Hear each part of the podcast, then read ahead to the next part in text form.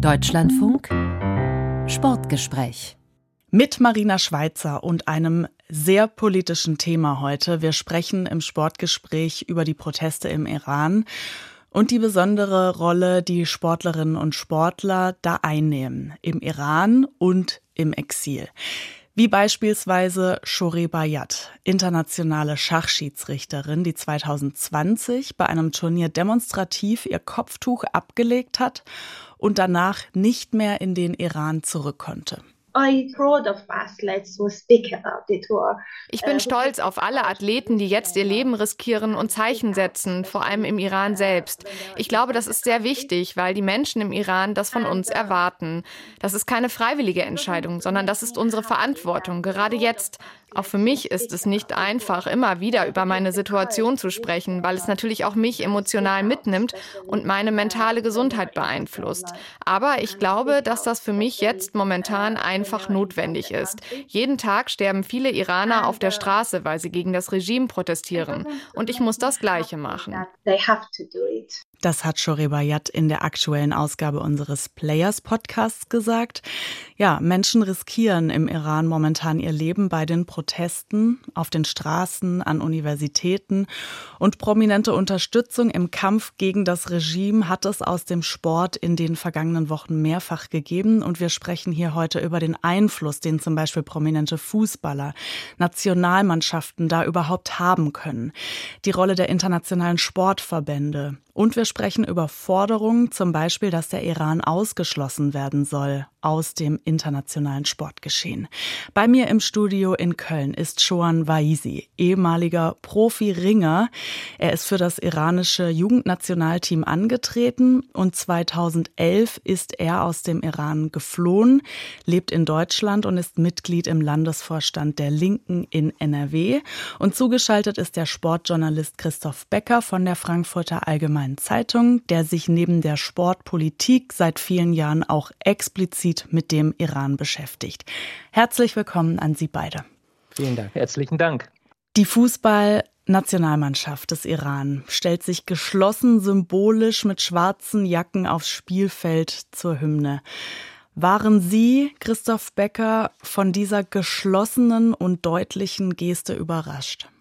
Ich bin mir bei dieser Geste gar nicht so sicher, ob die von allen so verstanden wurde, wie wir sie aufgefasst haben und wie viele Menschen im Westen sie aufgefasst haben. Ich habe von Iranern gehört, dass sie das gar nicht als Protest gesehen haben. Dann habe ich darauf hingewiesen, dass es ja durchaus üblich war in den letzten Jahren, dass so ein bisschen wie man das von den Amerikanern kennt, die Spieler sich mit der Hand auf dem Herzen während der Hymne hingestellt haben und dieser Auftritt bei dem Länderspiel in Österreich war ja jetzt deutlich ein anderer, zu dem die Köpfe waren gesenkt. Also insofern würde ich auch eher dazu tendieren, wenn man das Ganze, worüber wir sicherlich noch sprechen werden, noch mit hinzuzieht, wie sich diese Spieler auch in sozialen Netzwerken geäußert haben, dass das eine Geste war. Aber eben wenn man das hinzuzieht und wenn man sieht und auch in den vergangenen Jahren schon ein bisschen darauf geachtet hat, inwieweit sich nicht alle, aber doch eine sehr erkennbare Anzahl von iranischen Sportlern zu sozialen und bürgerrechtlichen Fragen in ihrem Land geäußert haben, dann muss man sagen, ja, angesichts des Drucks, womöglich war das vielleicht eine Überraschung, mit einer schwarzen Jacke dort zu spielen. Aber ganz grundsätzlich muss man sagen, nein, denn Sportlerinnen und Sportler aus Iran haben auch in den vergangenen Jahren schon nicht geschwiegen, wenn es um die Umstände geht, mit denen ihr Land regiert wird. Herr Weisi, es gab diesen Protest mit der schwarzen Jacke, der zumindest hier so aufgefasst wurde. Was hören Sie aus dem Iran? Wie wird das wahrgenommen? Ja, das wird ja unterschiedlich wahrgenommen, vor allem wenn man schaut in den letzten Tagen. Wir sind ja in der dritten Woche der Proteste. In den ersten zehn Tagen würde ich sagen, dass auch sehr viele Sportlerinnen und Sportler geschwiegen haben. Besonders Fokus der Protestierenden war ja auf die Fußballnationalmannschaft, wo man erwartet hat, dass sie auch mit ihrer Popularität in den sozialen Netzwerken sich äh, zu Wort melden. Es gibt ja Berichte, dass auch in der Nationalmannschaft äh, zwei Lager sich gebildet hat. Ein Lager um Sardar Asmun und weitere Sportler, die der Meinung sind, dass man gerade auch äh, jetzt die Proteste unterstützen muss, dass man einfach sich zu Wort meldet. Sardar Asmun, sagen wir noch mal kurz für die, die ihn vielleicht noch nicht kennen, spielt bei Bayer Leverkusen, prominenter Fußballer, der sich eben auf Instagram auch sehr deutlich auf die Seite der iranischen Frauen gestellt hat, später den Post zwar wieder gelöscht hat, aber den man durch durchaus schon als Kritiker wahrnehmen kann. Genau, und dann es gibt ja auch andere Lager, wo die der Meinung sind, dass man einfach jetzt äh, kein gutes Zeitpunkt ist, um sich an die Seite der Bevölkerung stellt, beziehungsweise dass man sich überhaupt politisch äußert. Das heißt, auch innerhalb der Nationalmannschaft gibt es jetzt keine gemeinsame Linie. Nichtsdestotrotz viele Fußballspieler haben die auch mitbekommen, dass die auch unter Druck geraten sind. Auch viele Menschen im Iran, die Fußball leben, die rufen einfach, dass man einfach diese Nationalmannschaft boykottiert in Tagen, wo äh, das Regime Menschen auf einer offenen Straße tötet und wenn die Nationalmannschaft sich nicht zu Wort meldet, dann hat auch diese Nationalmannschaft nicht verdient, gejubelt zu werden. Das heißt, die sind ja auch unter Druck äh, und die haben auch damit gerechnet, dass die, genau wie Sadar Asmo, wie Sie gerade gesagt haben, äh, direkt gab es ja auch wieder von Seiten des Regimes, auch er selbst, aber auch seine Frau wurde ja beleidigt von Regimeanhängern und das heißt, äh, es kann gut möglich sein, dass auch bei der WM einige, die sich so offensichtlich an die Seite der Demonstranten gestellt haben, gar nicht zu WM mitfahren. Mit welchen Gründen auch immer, die wir auch aus dem Iran kennen, dass sie verletzt sind oder was auch immer. Ja, wir sprechen später noch über die Fußball-WM und die mögliche Teilnahme oder auch Nicht-Teilnahme. Würden Sie sagen, Herr Waisi, dass die Fußballer die sind, die da gerade auch im Iran die meiste Strahlkraft haben?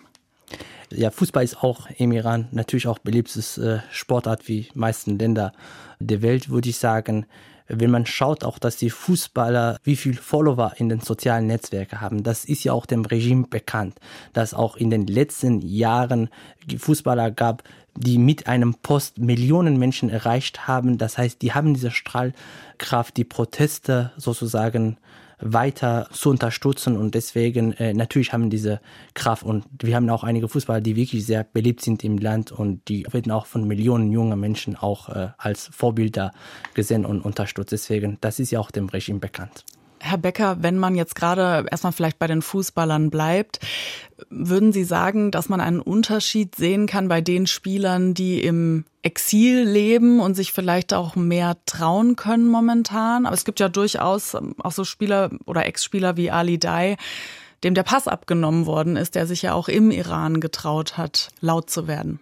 Ich bin mir nicht ganz sicher, ob man wirklich einen Unterschied sieht. Ja, womöglich. Also hinsichtlich äh, Sada Asmun muss man sagen, ähm, ja, der hat diesen Post bei Instagram dann gelöscht. Das ist für mich aber eigentlich eher ein Zeichen, dass da tatsächlich Druck dahinter steht von Seiten des Teammanagements und dann letztlich der staatlichen Führung. Er postet aber weiter, auch jetzt in eindeutig unterstützender Richtung dieser Proteste. Aber wenn man auf iranische Spieler schaut, dann gut, auf der einen Seite gibt es Ali Karimi, den berühmtesten Spieler, sagen wir mal, der letzten 20 Jahre vielleicht nach Ali Day, der eine Followerzahl hat von 11 Millionen. Wenn das alles Iraner wären, was sie wahrscheinlich nicht ganz sind, aber ja doch der weit überwiegende Teil, dann wäre das jeder achte Iraner, der Ali Karimi auf Instagram folgt. Der lebt in Dubai und kann momentan nicht zurück nach Iran, weil er sich ansonsten seiner Freiheit begeben würde wahrscheinlich.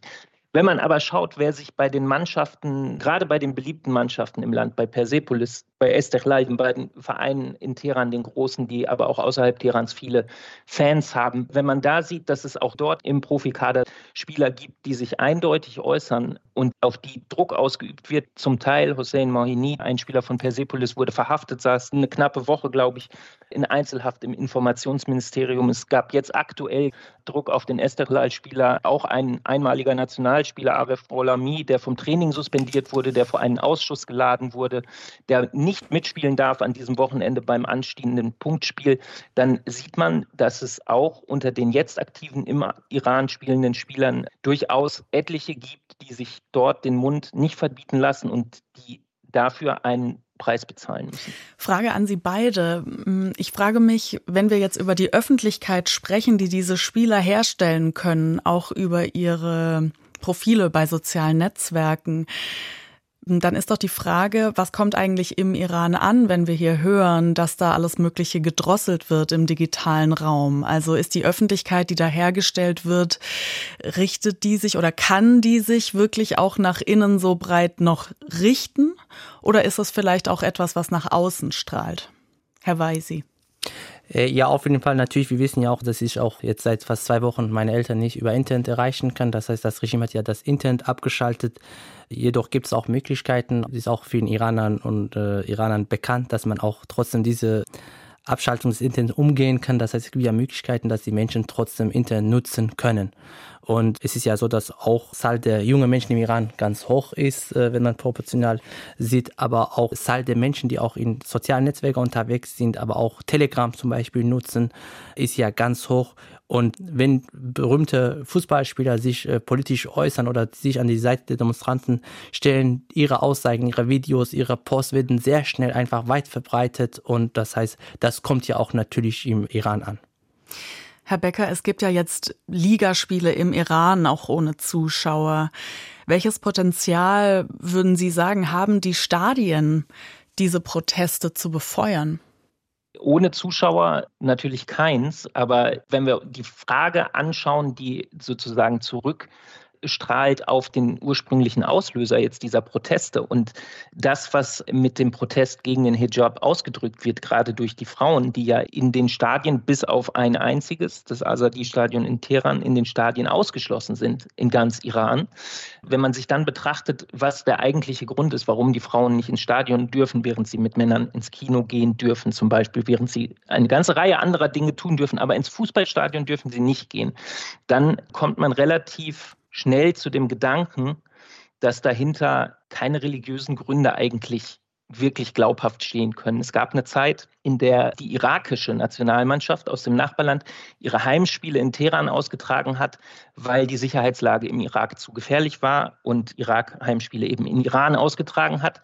Zu dieser Zeit durften Irakerinnen, die zu einem guten Teil auch Schiitinnen sind, so wie die Iranerinnen, durften ins Stadion gehen und den Männern beim Fußball zuschauen gleiche Glaubensrichtung, überhaupt kein Problem. Bei den Iranerinnen ist es bis heute, wie gesagt, mit dieser einen kleinen und sehr überschaubaren Ausnahme Azadi-Stadion ein Riesenproblem. Der Grund aus meiner Sicht oder ein sehr wesentlicher Grund, der dahinter steht, ist die Angst des Regimes, dass es dort zu Bekundungen kommt, mit denen eindeutig zum Ausdruck gebracht wird, wie diese Frauen zur Islamischen Republik stehen. Sie berichten ja für die FAZ über die Entwicklung der Protestbewegung im Sport schon seit einiger Zeit.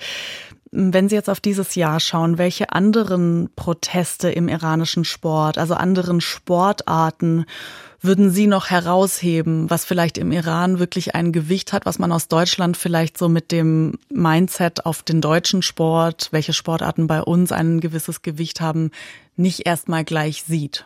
Ich würde da herausheben, jetzt ganz konkret im Zusammenhang mit den Protesten im Moment auch die Sportlerinnen, die sich da solidarisch erklären, die nicht zum Teil nicht mehr bereit sind, für ihre Nationalmannschaften zu spielen. Ich denke da an die Kapitänin der Rugby-Nationalmannschaft. Ich denke an die Handballspielerin, die als einzige Iranerin im Ausland spielt in der Türkei, die gesagt hat, auch ich werde nicht mehr für die iranische Nationalmannschaft spielen, jedenfalls nicht unter den gegebenen Umständen. Sie hat das dann auch verknüpft mit einer kleinen Schilderung, dass auch sie mal auf sozialen Netzwerken äh, Fotos oder Videos von sich gepostet hat, wo sie nicht den Hijab-Regeln der Islamischen Republik entsprochen hat. Und sofort gab es Druck, sofort musste auch sie vor ein Disziplinarkomitee und sich dafür rechtfertigen.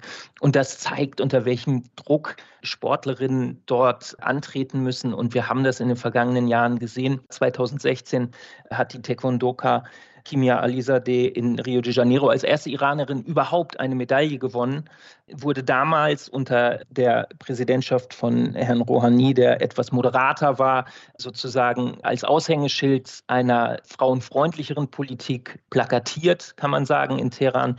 Sie ist nach einiger Zeit, nach einigen Jahren, ich meine im Jahr 2019, nach Deutschland ausgewandert, weil sie die Benachteiligung ausdrücklich nicht mehr ausgehalten hat, weil sie gesagt hat, ich bin hier als Frau entweder ein Model sozusagen, werde hingestellt, soll dieses und jenes tun und auf der anderen Seite bin ich benachteiligt, weil Männer auch im Sport in jeder Hinsicht bevorzugt werden. Es beginnt bei den Trainingsmöglichkeiten, bei den Vermarktungsmöglichkeiten und so weiter und so fort. Herr Waisi, Sie waren ja in der Jugendnationalmannschaft im Ringen, die Nationalmannschaft des Iran. Wie macht sich da das Regime bemerkbar? Welchen Druck gibt es da schon für die jungen Kaderathleten? Ja, ich glaube, das muss man auch im Kontext des iranischen Regimes, aber auch im Kontext der Gesellschaft verstehen. Im Iran, ich habe ihm auch mal gesagt, in einem Land, in dem das, was man anzieht, das, was die Frauen anziehen, das, was auch Männer anziehen, wie man zu sprechen hat, wie man zum Trinken hat, was man überhaupt trinkt, alles vorgegeben ist, dafür alles Regeln gibt. Das heißt, auch Sport kann nicht politisch sein. Und in so einer Gesellschaft ist alles politisch. Dazu gehört auch selbstverständlich, dass auch Sport und Sportlerinnen und Sportler. Sie meinen, Sport kann nicht unpolitisch sein. Sport kann nicht unpolitisch ja. sein. Genau, das ist ja das, was ich sagen wollte. Und in der Nationalmannschaft ist es ja so, dass das Regime weiß auch, dass die junge Sportlerinnen und Sportler auch natürlich erstmal eine Ausstrahlungskraft haben. Und da versucht das Regime seine Ideologie den Menschen einzudringen. Das sieht ja so aus, wenn ich auch mal aus der Nationalmannschaft kurz berichten darf. Im Ringen ist es ja so, dass nachts zum Beispiel ein Imam dahin kommt und alle müssen ja zum Beten runterkommen und dann diese Bilder werden ja einfach wieder über soziale Netzwerke, das Regime zeigt das als Propaganda. Also ins Trainingslager? In Trainingslager. Das heißt, abends, kurz auch zwei Tage bevor man zur Weltmeisterschaft gefahren wird, dann kommt eine, wieder eine religiöse Prediger, kommt dahin mit Bilder und zeigt, wie die Sportler sich alle so nach dem Vorbild des islamischen Regimes einfach sich hinsetzen und beten und das wird ja auch das Regime sagen, sagen, okay, überall ist unsere Ideologie wieder anerkannt, auch im Sport, auch schau unsere Sport darüber hinaus, was auch gerade Freunde von mir mir berichten in der Nationalmannschaft, dass auch ihre Trainer oder aber auch, es gibt ja äh, Leute, das kann man ja auch in Deutschland sehr schwierig übersetzen, es gibt ja so eine Kommission, Moralkommission, die immer da sind, das heißt bei der Nationalmannschaft, die sind ja immer da, die haben keine sportliche Kenntnisse, die sind ja da, um die Sportler zu kontrollieren, was die machen, was die posten, was die tun. Und wenn die Sportler auch ins Ausland zu Meisterschaften fahren. Es gibt ja immer mehrere Begleiter dabei, die sind ja auch vom Regime. Ihre Aufgabe ist zum Beispiel im Ausland die iranische Sportlerinnen und Sportler davon abzuhalten, dass sie mit persischsprachigen oder mit ausländischen Medien zu sprechen. Die sammeln alle Pässe ein, damit auch Sportler sich nicht als Flüchtlinge in andere Länder fliehen. Auch wenn die rausgehen abends, dann schaut man, wo die feiern gehen. Nicht, dass sie einfach mit anderen in Kontakt kommen. Und auch Sportler auf höchsten Ebene haben auch mit solchem Druck zu tun. Und die Aufgabe dieser Begleiter, die von Sicherheitsapparat des Regimes mitgeschickt werden, ist ja am Ende einen Reisebericht zu machen, wer sich nicht nach islamischen Regeln verhalten hat, wer was begangen hat, so ein Reisebericht. Und auch dem Sportler ist bewusst, das heißt, es wird ja versucht, die so zu kontrollieren. Und wer sich erlaubt, im Ausland, sag ich mal, so zu leben, was wir einfach für selbstverständlich halten, wenn er zurück ist und einen Bericht gibt, dass er sich nicht so nach Normen des Islamischen Republik verhalten hat, dann wird er isoliert. Dass er nochmal Teil der Nationalmannschaft wird, ist ja sehr selten. Das heißt, da sieht man, dass auch Sportler, die sich auch nicht, sag ich mal, äußern in andere Sportarten, für die ist ja auch eine Zukunftsfrage. Das heißt, wenn die, sag ich mal, ausgeschlossen werden, dann haben die auch keine Berufe, einfach äh, keine Perspektive. Deswegen, das kann man auch aus äh, dieser Perspektive ein bisschen vielleicht verstehen. Ja. Ich finde das wahnsinnig spannend, was Herr Waisi gerade gesagt hat, weil das ja zeigt auch, was für ein Mut dazugehört, jetzt als aktiver Sportler den Mund zu öffnen, beziehungsweise das Handy zur Hand zu nehmen und was zu posten. Was dazu kommt, was der Welt ja nicht so verborgen bleibt wie diese Schilderungen, ist ja die Weigerung oder der Rückzug iranischer Sportler, sobald es zu einem Duell zum Beispiel von Ringern auf der Matte mit einem israelischen Ringer kommen soll. Wir haben das vor 14 Tagen oder drei Wochen bei der Weltmeisterschaft gesehen. Ein iranischer Ringer reist als Favorit dorthin, wird gegen einen Israeli ausgelost und ist dann übergewichtig, kann nicht antreten, darf nicht antreten, weil die iranische Führung diese Kämpfe gegen Israelis verweigert, seit mehr als vier Jahrzehnten, ohne dass dieses Verhalten, was krass sportwidrig ist, von den internationalen Sportverbänden zum Großteil sanktioniert wird. Auch das IOC sanktioniert das nicht. Und die Leidtragenden, muss man wirklich sagen, sind dann in dem Fall auch die iranischen Sportler. Frage an Sie beide. Also es kann ja zwei Sichtweisen jetzt geben. Vielleicht ist, also eine pauschale Aussage ist sicherlich gar nicht möglich. Aber auf der einen Seite könnte ich mir vorstellen, dass dann eben Sportler und Sportlerinnen, die es weit bringen, ja auch vielleicht die sind, die dann lange gehorchen und irgendwie nah am Regime sind, weil sie von ihm auch profitieren können. Auf der anderen Seite sind es ja oft Menschen, die viel gereist sind, viele Eindrücke aus dem Ausland mitbringen und wie das zum Beispiel die Schachschiedsrichterin Shore Bayat in unserem Podcast auch gesagt hat, die dann anfangen, anders zu denken und auch einen kritischen Blick zu haben. Also wo kann man denn Sportlerinnen und Sportler da, wenn eine allgemeine Aussage irgendwie möglich ist, einordnen? Darf ich eine Sache sagen dazu? Ich glaube, wir dürfen nicht den Fehler machen und der iranischen Bevölkerung unterstellen, dass sie irgendwo realitätsfern lebt. Ich glaube schon, dass es so ist, schon aufgrund der riesigen Diaspora, die es ja gibt in aller Welt, dass die Iranerinnen und Iraner im Moment deswegen auf die Straße gehen, weil sie genau wissen, wie es anderswo in der Welt ist. Also mhm. insofern braucht es nicht unbedingt die Sportler, die jetzt von irgendwoher zurückkommen und sagen, oh, habt ihr schon gehört, hier und da ist aber dieses und jenes erlaubt, sondern das ist total bewusst. Der Punkt ist, ich glaube, dass diese Sportler deswegen sich so mitteilen, wie sie das tun, weil sie wissen, dass die Bevölkerung gerne eben auch diese Freiheiten hätten und sie das für absolut legitim halten. Der Ringer Navid Afkari ist vor zwei Jahren hingerichtet worden, weil er in einem hochumstrittenen Verfahren, da ging es um die mutmaßliche Tötung eines Sicherheitsmitarbeiters bei einer Anti-Regime-Demo, weil er schuldig gesprochen wurde und zum Tode verurteilt worden ist. Ich denke, dieser Fall ist viel noch in Erinnerung. Herr Becker, würden Sie sagen, dass Sportler fürchten müssen, dass die Konsequenzen für sie noch drastischer sind als für andere, weil an ihnen Exempel statuiert werden sollen? Das ist schwer für mich zu beurteilen, muss ich ehrlich sagen. In diesem Fall hat, glaube ich, die Tatsache, dass Navid Afkari Ringer war, eine untergeordnete Rolle gespielt. Gleichwohl hat dieser Fall natürlich die sehr berechtigte Empörung in aller Welt ausgelöst. Und das zeigt, zu welchen menschenverachtenden Strafen dieses Regime greift und gleichwohl in der Sportwelt weitgehend unbehelligt davonkommt. Das muss man so sagen. Navid Afkari war Sportler und wurde hingerichtet. Er wurde aber nicht hingerichtet, weil er Sportler war. Das glaube ich in dem Fall nicht. Wir sind gedanklich bei der Rolle der Sportverbände. Die Frauenrechtsbewegung Open Stadiums hat jetzt gefordert, dass die Nationalmannschaft von der Fußball-WM ausgeschlossen werden soll, weil sie das sage ich jetzt mal zusammengefasst, dem Regie sonst nur PR einbringt. Herr Waisi, wie ordnen Sie denn diese Forderung ein? Ja, das muss ich erstmal ein bisschen erläutern ich halte das für keine gute Idee, dass man generell auch Nationalmannschaften von WM ausschließt. Erst recht nicht, wenn WM in Katar, das heißt, diese Forderung erstmal teile ich nicht. Aber wenn man einfach schaut, was das bedeuten würde, dann könnte ja auch das Regime am Ende zunutze machen, weil Regime ist ja in der Propaganda in den letzten 43 Jahren hat immer geschafft, Proteste, Massenproteste einfach auf die ausländische Mächte zu schieben und das würde ja auch bedeuten, am Ende wenn die iranische Nationalmannschaft ausgeschlossen würden, konnte das Regime sich zunutze machen und am Ende würde ja kontraproduktiv gegen diese Proteste ausgehen. Und das Regime konnte ja auch sich hinstellen und sagte, sieht ihr Bevölkerung, der Westen die Welt will ja nicht, dass wir stark sind. Wir sind ja so stark in Asien. Wir haben geschafft, wir haben Quali bekommen. Wir können auch bei der äh, WM dabei sein, aber die wollen das nicht. Und das würde am Ende ja auch weder dem Sportler noch der Bevölkerung helfen. Deswegen, was ich einfach mir wünsche, wenn die Sportlerinnen und Sportler in dem Fall Nationalmannschaft äh, bei der WM teilnehmen, dann gibt es auch noch mehr Aufmerksamkeit. Und die konnten diese Aufmerksamkeit nochmal zunutze machen und auf die Proteste hinweisen, um die Menschen zu unterstützen. Wenn die ausgeschlossen werden, Gesten im Stadion Natürlich, es gibt ja keine politischen Gesten, aber wenn man Interviews gibt nach dem Spiel, wenn man vor dem Spiel, wenn man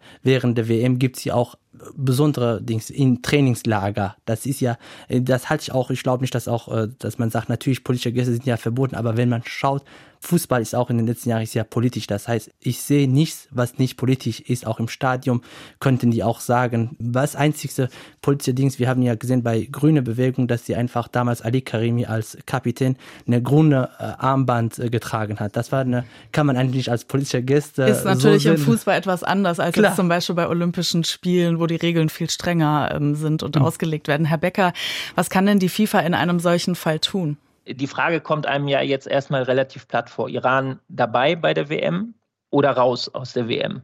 Tatsächlich muss man es differenziert ziehen und es ist etwas komplexer.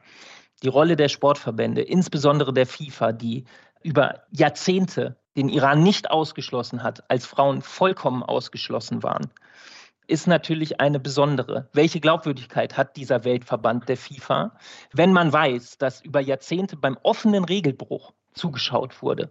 Nun kam in den vergangenen Jahren etwas mehr Druck auf. Wie gesagt, bei Nationalmannschaftsspielen und bei den Spielen der großen Teheraner Vereine dürfen einige, wenige tausend weniger als Männer, jedenfalls Zuschauerinnen dabei sein. Das ist weiterhin ein Regelbruch. Die FIFA-Statuten sind nicht erfüllt durch das, was da in Iran passiert. Darauf weist Open Stadiums zunächst mal hin. Zweitens weist Open Stadiums darauf hin, dass sich die Aktivistinnen, sollten sie nach Katar fahren und in ihrer entsprechenden Weise sich ausdrücken, sich in Gefahr bringen. Denn was passiert mit denen, wenn die zurückreisen nach Iran? Dann muss man davon ausgehen, dass das Regime da Rache nimmt. Angesichts der Geschehnisse dieser Tage kann ja kein Zweifel bestehen, dass diese Frauen dann in Angst leben müssen. Das ist ja völlig klar. So, diese Dinge weiß die FIFA. Auf der anderen Seite hat Herr Weisi natürlich recht. Also diese Mannschaft hat sich sportlich qualifiziert. Die ist auch ein Anknüpfungspunkt für Volkssportler sozusagen. Ja, also das Volk schaut auf diese Mannschaft und erwartet da auch irgendwie eine gewisse Unterstützung, wie auch immer die dann aussehen kann. Das macht es natürlich schwierig. Da kann man jetzt nicht, glaube ich, einfach sagen, diese emotionale Verknüpfung und die Tatsache, dass es hier eine sportliche Qualifikation gab, die negieren wir jetzt einfach. Aber das Hauptproblem, das ich sehe, ist, dass die FIFA, nachdem sie nun inzwischen eine Woche lang diese Forderung vorliegen hat, sich noch in überhaupt keiner Weise dazu geäußert hat. Es gibt keinen Ton von der FIFA zu der Tatsache, dass dem angesprochenen Ali Day der bei der WM-Auslosung für diese WM in Katar im Frühjahr dabei war, in Teheran der Pass entzogen wurde, dass also ein Aushängeschild der FIFA im Moment gar nicht in der Lage wäre, zu der WM zu reisen. Welches Signal sendet die FIFA damit? Wen unterstützt sie damit? Wessen Position unterstützt sie damit? Und mit jeder Stunde, die da vergeht, ohne eine Äußerung der FIFA, wird das immer deutlicher und macht sich diese Organisation immer unglaubwürdiger, wenn sie dann in Katar sicherlich sich wieder hinstellen wird und davon sprechen wird, dass eine Fußball-WM die Menschenrechte unterstützt und zum Frieden auf der Welt beiträgt. Das war das Sportgespräch zur Rolle des Sports bei den aktuellen Protesten im Iran. Danke an meine Gäste, Christoph Becker, Sportjournalist bei der FAZ und Shoan Waizi, ehemaliger Profi-Ringer aus dem Iran, inzwischen Mitglied im Landesvorstand der Linken in NRW. Hier noch der direkte Verweis auf unseren Players Podcast zu Shorebayat. In der Deutschlandfunk Audiothek finden Sie den unter dem Stichwort Players oder im Podcatcher Ihrer Wahl. Am besten auch direkt abonnieren. Das war das Sportgespräch. Am Mikrofon war Marina Schweizer. Danke fürs Zuhören und tschüss.